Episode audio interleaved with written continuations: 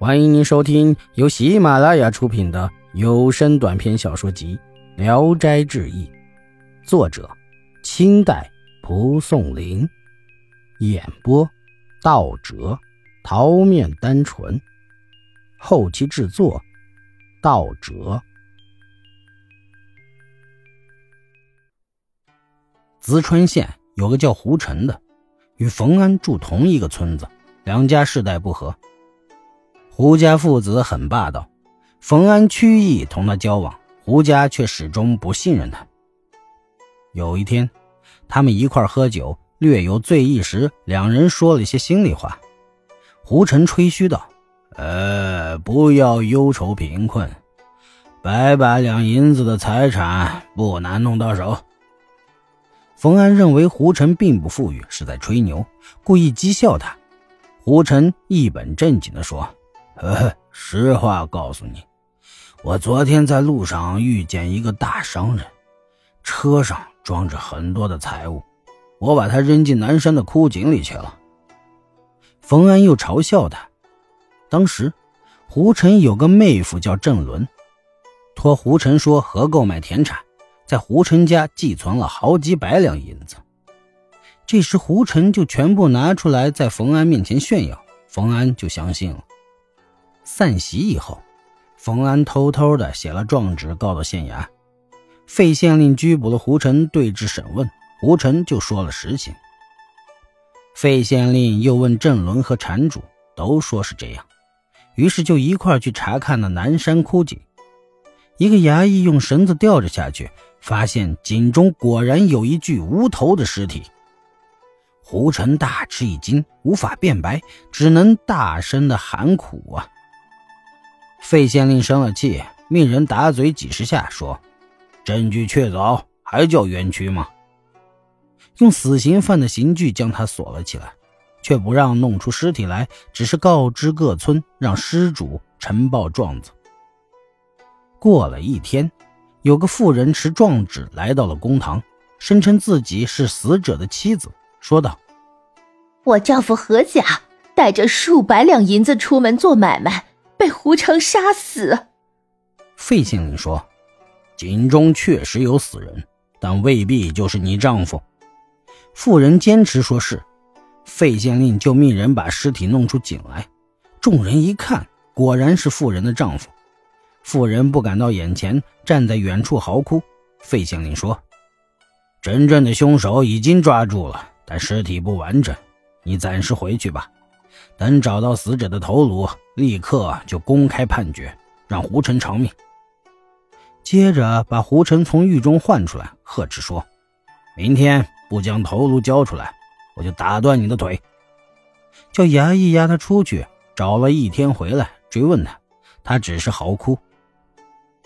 费县令让衙役把刑具扔在他面前，摆出要用刑的样子，却又不动刑，说：“哼。”想必是你那天夜里扛着尸体，慌忙急迫，不知将头掉到什么地方去了，怎么不仔细寻找呢？胡尘哀求县官准许他再找。县令问妇人：“你有几个子女？”回答说：“没有。”县令问：“何家有什么亲属？”“只有一个堂叔。”县令感慨地说。唉，年轻轻的就死了丈夫，这样孤苦伶仃，以后怎么生活呢？妇人又哭了起来，给县令磕头请求怜悯。县令说：“杀人的罪已经定了，只要寻找全尸，此案就完结了。结案后，你赶快改嫁。你是一个年轻少妇，不要再出入宫门。”妇人感动的就哭了，叩头下了公堂。县令立即传令村里的人替官府寻找人头。过了一宿，就有同村的王五报称已经找到了。县令审问查验清楚，赏给他了一千钱，又把何家的堂书传到公堂上，说：“大案已经查清，但是人命重大，不到一年不能结案。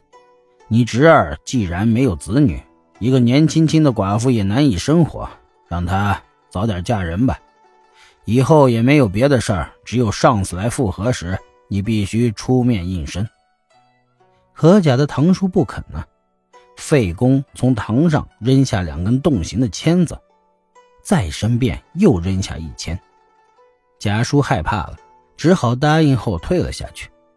妇人听到这个消息，到公堂谢恩。费县令极力安慰他，又传令：有谁愿意买这妇人，当堂报告。妇人下堂后，就有一个来投婚状的人，原来就是找到了人头的王五。县令传妇人上堂，说道：“真正的杀人凶手，你知道是谁吗？”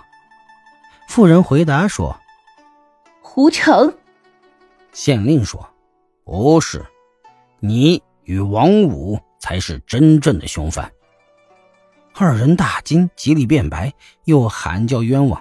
县令说：“哼，我早已知道其中详情。”之所以一直到现在才说明，是怕万一冤枉了好人。尸体没有弄出枯井，你怎么能就确信是你丈夫？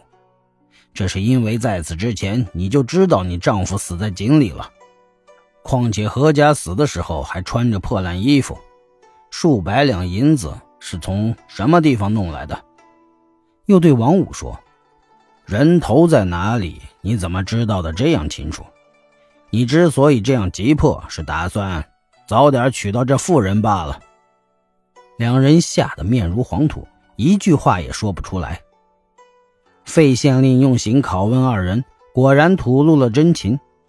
原来王五与妇人私通已经很久了，二人合谋杀死了她的丈夫，恰巧就碰上胡尘开玩笑说杀了人，二人才想到嫁祸于胡尘。费县令于是释放了胡尘，冯安以诬告罪打了顿板子，判了三年劳役。直到案子结束，费县令没有对一个人乱动刑法。易史是说：“我老师费公有仁爱的美名，仅这一件事儿，也就可以看出爱民的用心多么诚挚尽力。他刚到淄川任县令时。”我当时还是个少年，承蒙他的器重和赞许，而我却愚钝不才，竟在科举受挫，辜负了老师的厚望。正如杨叔子有一只鹤善于跳舞，在客人面前一试，偏偏不跳，使杨叔子丢脸一样。我的科举不中，正是我老师器重我不明智的一方面。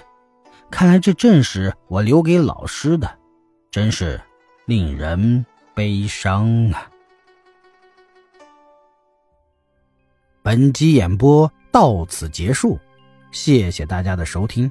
喜欢请点赞、评论、订阅一下。